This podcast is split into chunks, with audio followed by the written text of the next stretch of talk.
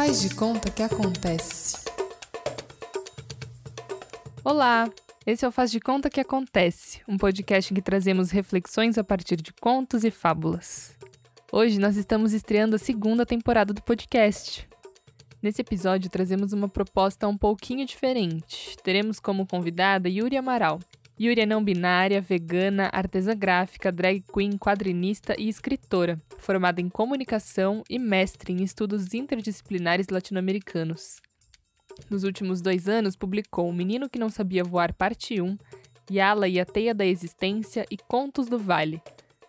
Todos eles compõem um multiverso com narrativas paralelas ou em tempos diferentes. E para hoje, criamos, a partir de alguns quadrinhos da série Fragmentos Mundanos de Yuri, um entrelaçamento narrativo e descritivo formando uma história que terá muito a nos dizer. Yuri acredita na arte como forma de expressar as nossas vivências e afetos, uma revolução subjetiva conectando pessoas umas às outras. Alerta! O que vem a seguir vai parecer um pouco um episódio de This Is Us.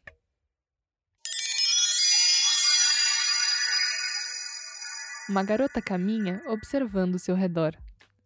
Ela possui a pele negra, cabelos lisos presos, não muito longos, corpo magro e olhos grandes e curiosos. Sua blusa, sapato e elástico de cabelo brancos contrastam com a sua calça preta. Ela encara uma movimentação acima de seu olhar e reconhece uma borboleta. Seu olhar se furta ao observar o vôo do ser que brinca ao seu redor. Como quem recebe um sopro, daquele bater de asas surge a pergunta: Eu sou ação ou reação? Com as palavras que acabaram de emergir, segue o seu caminho mais um pouco, e entre nuvens e fumaças se depara com outra criatura. Dessa vez é um ser maior, um macaco, dourado e com postura de mestre. Suas vestes são uma túnica branca com detalhes azuis nas mangas. Ele está sentado no ar, suspenso do chão, com apoio apenas em seu rabo. Em aparência meditativa, com as mãos entrecruzadas, um leve toque dos polegares, grandes orelhas e pés. Seus óculos imensos e redondos refletem os olhos cerrados. Ela o observa atentamente, frisando a imponência daquela figura por entre a bruma. De repente, ele abre somente um olho apenas para fitar a pequena à sua frente. Após uma troca de olhares, ele respira fundo e lhe diz: Equilíbrio é compreender a inconstância de tudo e aceitar que coisa alguma é permanente. Caminhando, ela se depararia com um vasto universo de seres. E talvez o encontro mais intenso seria com si mesma e com suas verdades para chegar do outro lado com a sua calça preta, blusa branca, uma jaqueta rosa com detalhes em amarelo e cabelos soltos. E em um salto de confiança e leveza ter o alívio de dizer: Não sou tudo o que pensam que eu sou. Tampouco sou tudo o que penso ser. Sou um infinito a ser explorado todo dia. Hum, e qual será a reflexão que essa história nos traz?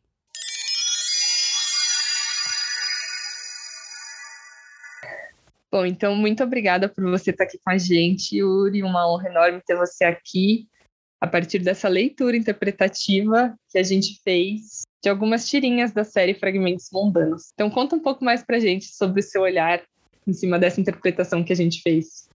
Olá, olá, olá.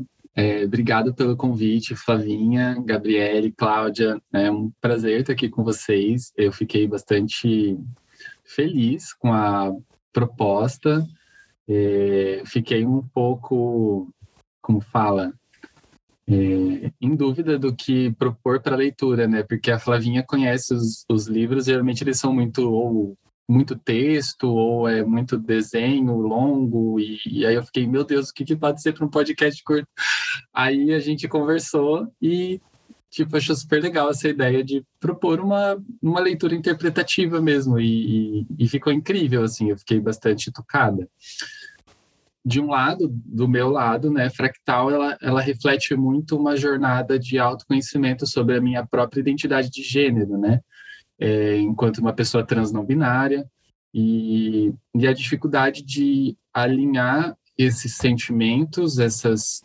identidades, é, com o que eu sou lida, né? Afinal, tipo, eu não sei se eu estou em processo de transição para alguma coisa, mas eu sei que eu estou no caminho para alguma coisa. E, e fractal foi uma forma de trazer essas inquietações é, para o mundo e ao mesmo tempo digerir esses sentimentos a partir é, desse, desse espaço, né? dessa, dessa troca com as pessoas que, que têm contato com a obra. É, e, e, ao mesmo tempo, se depara também é, com o meu local de fala na sociedade, né?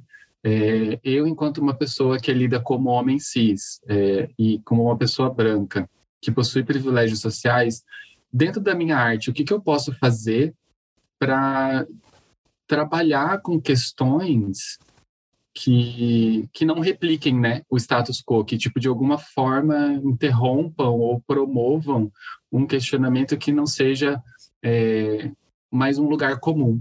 Então, o que para mim é uma busca por, por um entendimento da minha identidade de gênero, é, para outras pessoas pode ser uma busca do, do, de se entender no cotidiano, nessa sociedade, de várias formas, né? É, a gente acaba vendo que as tirinhas levam a um lugar único e ao mesmo tempo plural. Então, eu gostaria de perguntar se essas reflexões que são, são colocadas dentro da, das suas histórias são reflexões suas ou elas partem de situações que você vivenciou e de alguma forma fizeram esses questionamentos surgirem. E mais basicamente como que é a sua construção? Porque a gente vê as temáticas de ação e reação, de equilíbrio e de um infinito a ser explorados. Mas como que você chegou nesses pontos de reflexões? Porque são perguntas muito não intimidadoras, mas ao mesmo tempo intimidadoras, né? Porque te tira de, um, de, um, de uma linha que você estava construindo ali, estou seguro, meu porto seguro, e do nada balança, do nada surge uma questão e essa questão fica na cabeça. Como que foi para você trazer essas questões para essas histórias? Para falar de fractal, eu preciso voltar para quando ela nasceu, né? Que foi em 2019. Eu ia participar, eu ia tentar participar de um edital que eu descobri três, quatro dias antes dele encerrar, e daí eu, eu acabei produzindo a primeira história de Fractal, que é uma história em quadrinho de 30 páginas, né? Tem, é, tem para ler no Tapas, é, que é um, uma mídia social de quadrinhos, Posso mandar o link para vocês depois também. Foi bem experimental, bem totalmente longe de tudo que eu já tinha produzido. E eu fiz ela em dois dias, assim. Eu fiz roteiro, ideia, tudo tipo em dois dias. Assim. Foi tipo um processo criativo de imersão. É, essa dificuldade que a gente tem de olhar para a gente mesmo, de, de, entender essas questões que são tão presentes no, na, na, em toda a obra de Fractal, nas tirinhas, né? É, tá ligado com todos esses ruídos, né, que são colocados sobre a gente desde antes da gente nascer. A gente ali tá tipo na barriga da nossa mãe e a gente já tem um gênero, a gente já tem um quarto, a gente já tem um idioma que a gente vai falar que a gente não escolheu. A gente já estão discutindo se vão furar a nossa orelha ou não, né? Se for tipo é, nascer com vagina, se nascer com pênis, ou tipo, o que, que vai casar, não vai casar, vai ter filho, vai fazer faculdade. Então, são tantas projeções jogadas em cima da gente que eu fico sempre nessa, nessa questão assim de a nossa vida é eliminar todas essas projeções que jogaram na gente, essas expectativas para a gente, depois de alguns anos assim de muita luta, conseguir começar a olhar para a gente e ver a gente. Por isso que, tipo, quando vem a pergunta sua ação ou reação, é, é, é tipo, eu estou escolhendo ou eu acho que eu estou escolhendo porque me fizeram acreditar que é essa escolha que eu tenho que fazer. É, ou quando essa coisa do equilíbrio, tipo, a gente vive num mundo capitalista que insiste numa estabilidade que não existe. Não existe estabilidade emocional, não existe estabilidade financeira, não existe estabilidade, nem a terra é estável, né? Não tem nada estável. Porque a gente está sempre tentando construir uma narrativa que é nossa, mas com ingredientes que são dos outros. Né? Por isso que daí chega nessa conclusão do, do, tanto do equilíbrio, que não é uma conclusão, né, mas são conclusões que partem para outros questionamentos. Então, tanto do equilíbrio, né, que a harmonia está em aceitar a instabilidade, e tipo, eu sou um infinito a ser explorado. Né? Porque é justamente isso, a gente está sempre se redescobrindo, a gente está sempre percebendo, nossa, hoje eu gosto disso, ontem eu não gostava, o que mudou em mim que hoje eu gosto disso? Sabe, o que o está de diferente? E aí a gente está sempre nessa busca, e às vezes tem aquela opção, né, as pessoas que escolhem não pensar, não viver, é, porque é confortável, né? A, a, gente fala de zona de conforto, mas nenhuma zona de conforto é confortável, né? A, a, a zona de conforto ela é uma certeza, é uma ilusão de certeza. Muito boa pergunta, mas eu, eu acho que deixar para quem está ouvindo também, né, responder, botar nos comentários, entrar em contato para a gente continuar esse debate. mas assim, eu espero que eu tenha conseguido trazer um pouco disso, assim, que é, é pessoal, mas também parte de um questionamento social, porque a gente é sujeito, mas a gente também é cidadão, a gente também é um monte de coisa ao mesmo tempo. A gente não tem uma identidade só, a gente não desempenha um papel só. A gente seguiu nessa linha de projeções, de fractal, e eu fiquei pensando muito na palavra lugar, né? que a gente começou falando desse lugar de fala, começou pontuando sobre seu lugar no mundo, e a gente parou para esse lugar em si. E você acaba apresentando para a gente a expressão de zona de conforto é ilusão de certeza. Eu acho que isso me balanceou também, porque justamente às vezes eu realmente queria ter uma venda, não ver nada, não enxergar nada, não sentir nada. E eu chamo isso de zona de conforto, que é o oposto de zona de confronto. Porque parece que eu sempre tenho que ou estar conectada ou antenada, ou ativa ou preparada eu tenho para mim que a informação tem muito mais a ver com preparação do que qualquer outra coisa. Pode ser relacionada à construção pessoal, à construção de narrativa. Eu acredito muito nessa questão de construção de narrativa. Só que quando a gente está sozinho e a gente tem acesso ao nosso subconsciente, eu gosto muito de pensar nesse paralelo que você trouxe da, da ilusão, do que realmente faz bem, do que não faz bem, e o que, que eu vou fazer com isso. Justamente pela minha postura de vida, que é tentar racionalizar o máximo de coisas possíveis, porque os sentimentos são coisas que eu não costumo controlar. Mas eu tenho como me privar, eu tenho como intensificar. Essa é esse é o único controle que a vida me dá. Então, eu queria trazer uma questão que é um pouco ligada a isso. É, essa construção de linha de pensamento. Porque se a gente tem um lugar, se a gente tem um lugar de fala no mundo em si, se a gente considera essa zona de conforto e atribui ela essa ilusão de incerteza, como que esses traços de personalidades que a gente tem é, transforma a gente nessa persona que a gente apresenta. Eu falo persona enquanto o que a gente mostra, porque o que a gente é, só, só a gente sabe, só a gente expressa, mas como que a gente se apresenta para o mundo diante de todas essas indagações que a gente tem em qualquer fala, em qualquer atitude que a gente tem. Eu acho que essa reflexão ela é mais voltada, agora aplicando a, a, a história em si, para essa trajetória de que, do, ao mesmo tempo que eu falo que a gente tem, teve essas reações de, de, de identificação, de ação, reação, equilíbrio infinito do ser a, a ser explorado, como que tem muito mais coisa além disso e que a gente não pensou. Quando eu comecei a escrever toda a história do meu universo, do menino que não sabia voar, a história começou a caminhar quando eu comecei a fazer perguntas.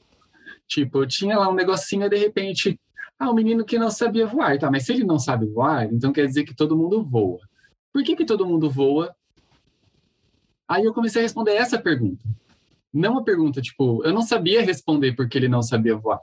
Tipo, então acho que é essa coisa, tipo, às vezes de mudar o foco das perguntas para a gente poder conseguir caminhar. Senão, às vezes, a gente fica estacionado porque a gente não tem informação suficiente para aquelas perguntas. Na nossa ânsia né, de encontrar alguma coisa, a gente esquece, às vezes, de usar o nosso pescoço para tipo, começar a olhar para os lados, começar a olhar para outras possibilidades de tipo, e, se, e tipo, ok, eu não consigo responder isso agora. Eu não tenho nem como fazer uma outra pergunta para isso agora.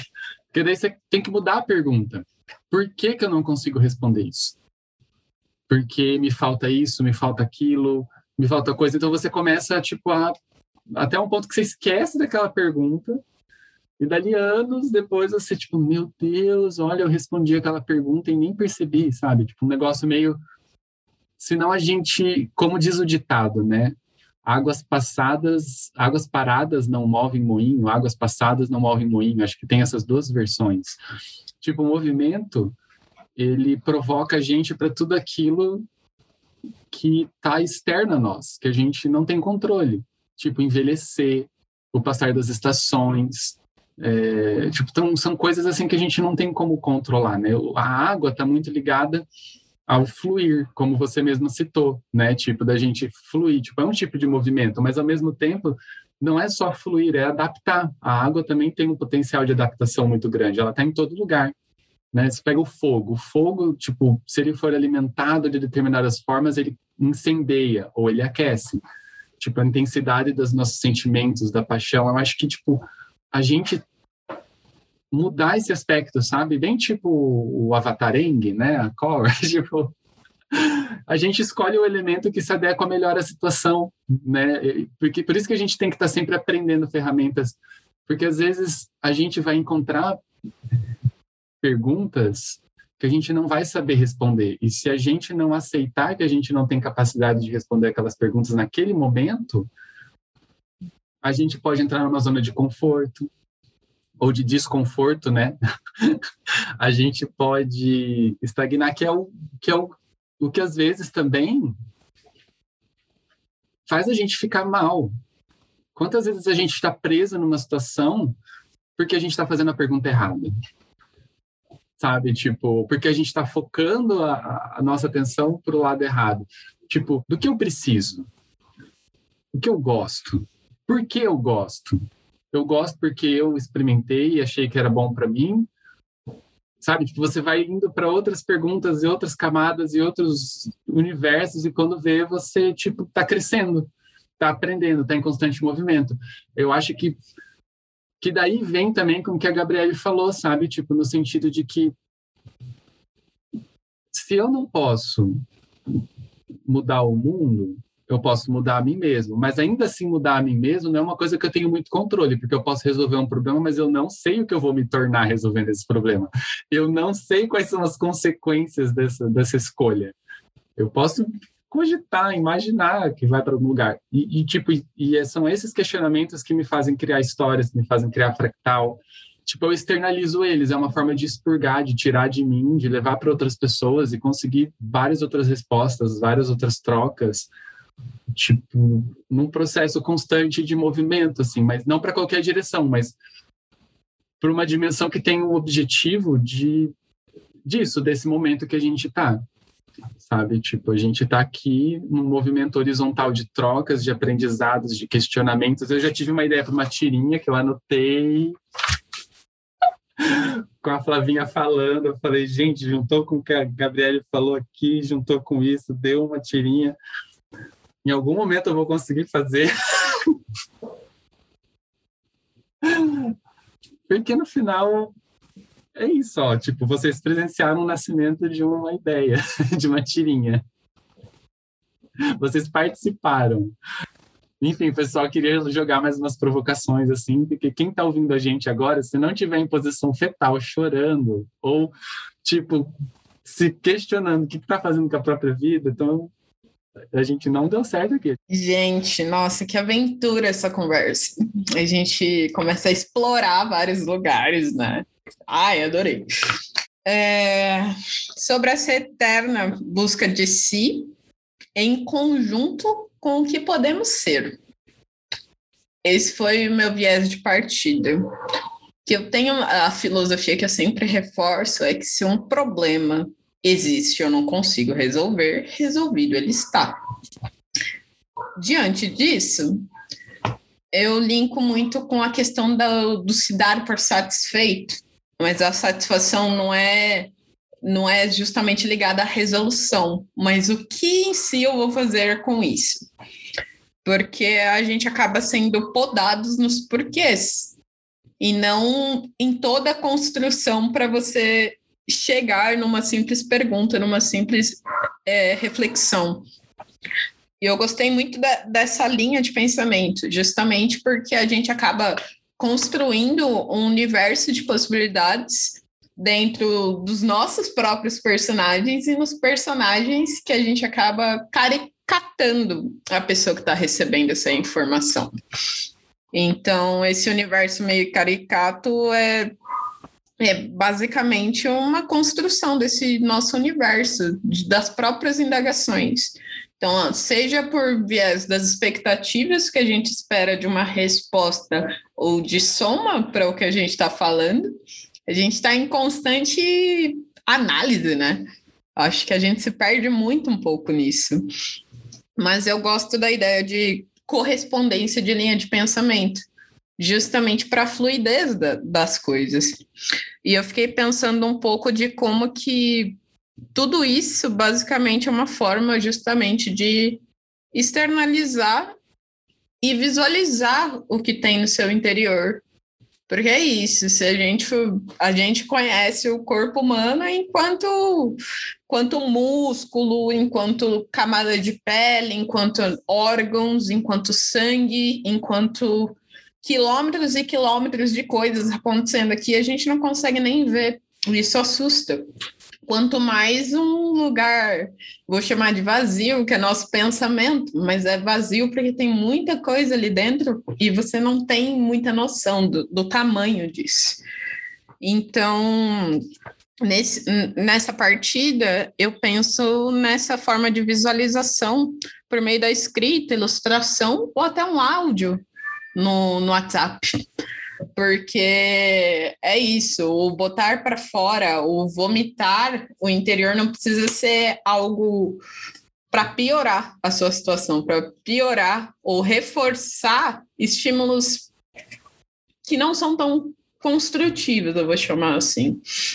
Porque quando a gente visualiza um pouco do que a gente tem dentro, a gente consegue se orientar melhor para as próximas coisas que a gente vai receber sobre isso, ou com, por que, que a gente está aplicando determinada emoção para um determinado acontecimento, são as nossas reações.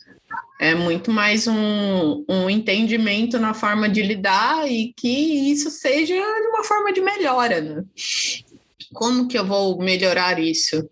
Então, eu, eu, tinha, eu tinha um hábito de enviar áudios para uma podcaster no Telegram, que é a Laurinha Lero, e eu enviava esses áudios com as minhas reflexões que não tinham resposta, que eu nem sequer queria que ela que ela ouvisse, mas era só uma forma de externalizar aquela pira que eu estava tendo. E jogar para o universo de alguma forma. E eu falava, ai, eu acho que ela não vai ouvir, então tá tudo bem comigo. E depois eu ia lá, apagava se queria, revisitava e falava, gente, nada a ver aquilo que eu falei, e, e transformava isso numa linha mais cômica, que é, o, que é o que eu tento fazer basicamente com todas as coisas e possibilidades. E dentro disso também sou artista visual. Então eu penso muito na, na tradução que seja na minha própria produção de ilustração ou na história que eu quero contar a partir dela. Então, ela em si é só uma impressão que eu queria botar para fora para traduzir um pouco dos confrontos internos que eu estava tendo. Então, nessa linha, eu acho que dá para a gente refletir um pouco do, do peso que a gente dá para as coisas e que a finalidade pode ser só ela em si. Pode ser só, como eu falei, pode ser só um áudio no WhatsApp.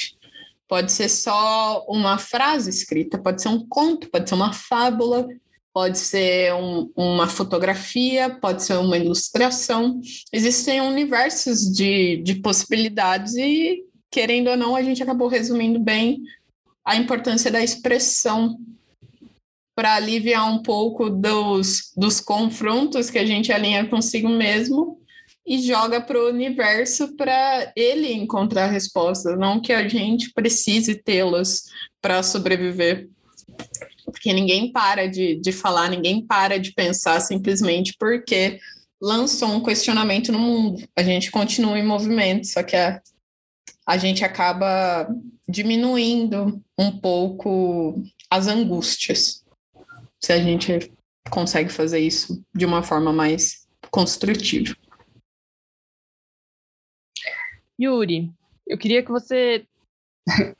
Vou te pedir algo indecente.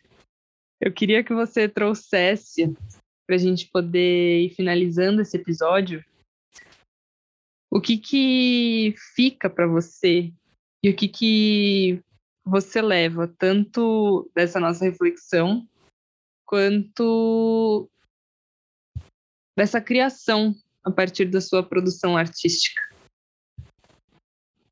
a gente que, tipo, trabalha com criação, chega um momento que a gente começa a questionar por que eu estou criando. O que, que eu estou fazendo na minha vida? Por que, que eu estou desenhando isso? Por que, que eu estou escrevendo essa história? Por quê? Qual que é o sentido? Chega um momento que você, tipo, qual que é o sentido de revisitar um roteiro 170 vezes e riscar e apagar e mudar e tentar encontrar as coisas, tipo, e de tipo anotar ideias em milhares de papéis e deixar na mesa e depois organizar e ver qual que é a ideia, qual que é o sentido, sabe, nesse processo constante de externalizar e de criar, né? Tipo, e aí é, esse momento que a gente tá, tipo, é isso, sabe? Esse é o sentido.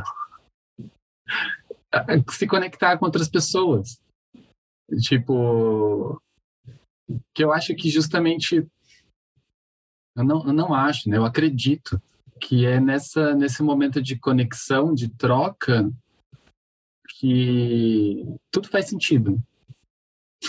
Sim, simples, tipo, a gente esquece da hora, a gente esquece de comer, a gente esquece de beber água, a gente esquece de ir ao banheiro, a gente esquece de, do passado, a gente não pensa no futuro.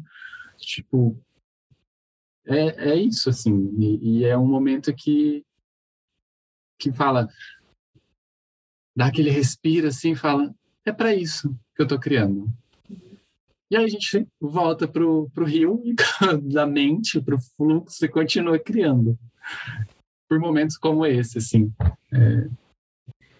E, e realmente acho que é para isso que serve a arte, não é mesmo? No final das contas. Não é para aquela coisa maluca que a gente achou um dia para poder ficar expondo em galeria com um monte de gente rica tomando champanhe. Não era bem isso. Acho que tá mais por aqui mesmo.